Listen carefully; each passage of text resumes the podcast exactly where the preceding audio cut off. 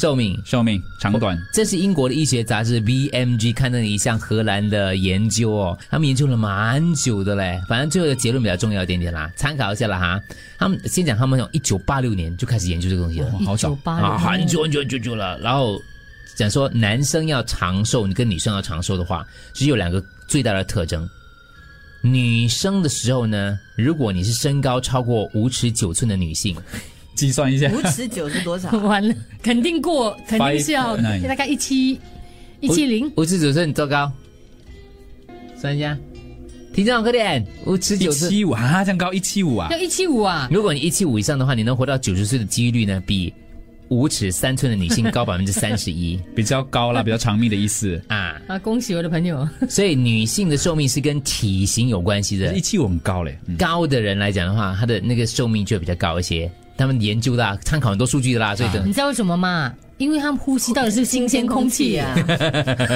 那你意思是，好好我不们科学癌的哦，他常常都是嗅人家嘎吱窝的 味道，呃，这个女生就很难改变，可是男生是可以改变的。哦男生的长寿的特征就跟女性完全不一样了。什 么？男生长寿特征就是运动习惯，有运动的男人，运动量比较多的男性，真的比较长命。男女有别的吗？女生运动也可以长命吧？哦嗯对啊，可是比较明显在于他们的身高，因为他们有不同的参考指数嘛，嗯凸显，因为你最后还是抽样，请问哪一个特征是最明显的？女生是最明显的哦，发现高的人真的比较长寿，男生最明显的就是他的运动量哦多的真的比较长寿一点的，不是说其他因素都不重要啦，女生当然也是要运动，像 Andrew g o o d 讲哇，的那啦，我最近要立遗嘱，我看我就要找一个身高一过一七零 的，过得比啊这就是 至少要比我比较长长命命。啊，那因为样今天早报它有一篇报道啊，就是说大型研究结果出乎意料，因为运动量高国人更多是肥胖我哦者。还没有讲死亡了，他讲肥胖。嗯对他可是肥胖也哎可可是是这个数据是成立的，你知道为什么吗？因为很多人是因为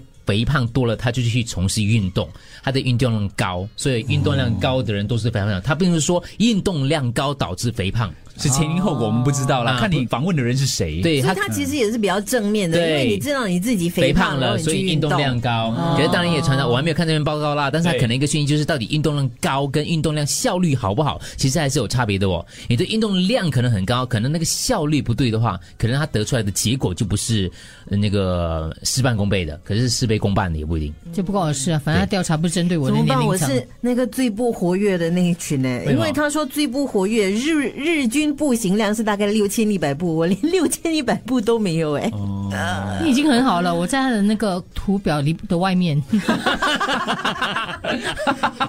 哪一个图 表？就是他从最不活跃到运动狂热分子都不很有叶丽 梅。 最不活跃，在前面是睡觉，只会睡觉。 对对，我是在他图表的外面。最不活跃之前一点点。 睡觉。